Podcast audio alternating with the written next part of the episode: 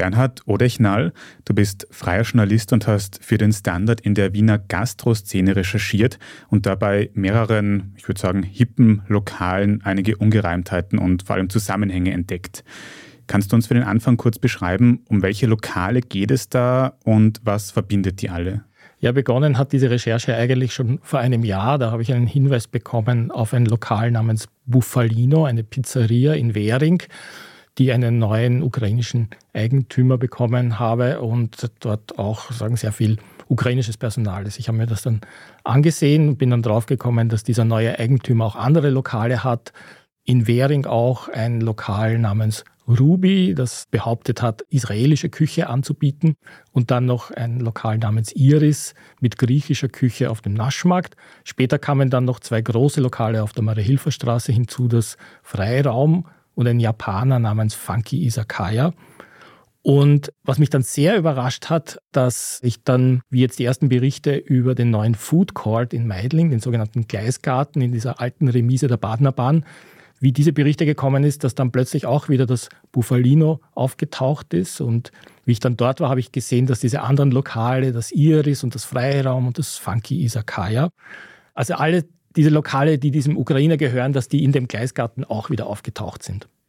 Von diesem Gleisgarten in Meidling lese und höre ich in den letzten Tagen gefühlt in allen Wiener Medien eben dieses Konzept, dass es in einer großen Halle ganz viele verschiedene Essensstände gibt. Und da hört man eben ganz oft, dass das die Stadt viel internationaler machen würde, weil es das zum Beispiel in London auch oft gibt. Und du erzählst mir jetzt aber, dass ganz viele von diesen Lokalen, ob jetzt griechisch, italienisch oder auch japanisch, eine Verbindung haben zu einem ukrainischen Geschäftsmann. Wer ist das? So ist es. Also der trat auch ursprünglich als Eigentümer der Betriebsgesellschaften dieser Lokale in Wien auf. Er heißt Mitro Fedodenkov, ist ein 43-jähriger Unternehmer aus Kiew. Er hatte dort auch schon eine Restaurantkette namens Tarantino Family. Also offensichtlich hat er Tarantino sehr geschätzt und hat diesen Namen übernommen. Und auch diese Lokale, die waren sehr vielfältig. Also da gab es ein japanisches Lokal, da gab es italienische Lokale, auch ein Lokal namens Buffalino mit eigentlich derselben Speisekarte, wie sie dann wieder in Wien aufgetaucht ist. Und dieser Unternehmer, dieser Dmitro Fedodenkov, hat offensichtlich sein Restaurantkonzept dann nach Wien exportiert. Weiß man, warum dieser Gastronom dann von der Ukraine nach Wien expandiert ist? Ist es da rein um Geschäftsinteressen gegangen? Genau wissen wir es nicht, wir können es nur annehmen, denn es gab da einen Vorfall im Juni 2022 in der Ukraine, also schon mitten im Krieg. Da kam die Polizei in Kiew und machte im Büro seiner Gastrofirma, also von Tarantino Family, eine Hausdurchsuchung.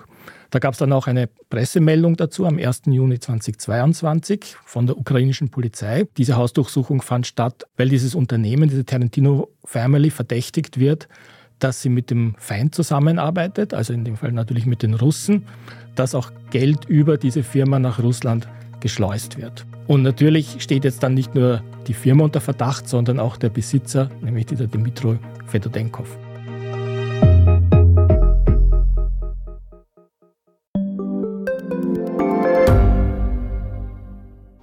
Reicht mein Gehalt für ein gutes Leben? Sind Sneaker und Uhren ein gutes Investment? Wie viel kostet eine Scheidung?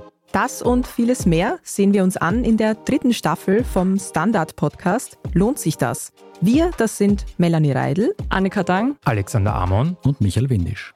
Wir sprechen mit ExpertInnen darüber, wie man sogar vom Weltuntergang profitieren kann. Und darüber, wie mich künstliche Intelligenz reich macht und warum Geld noch immer Männersache ist. Lohnt sich das?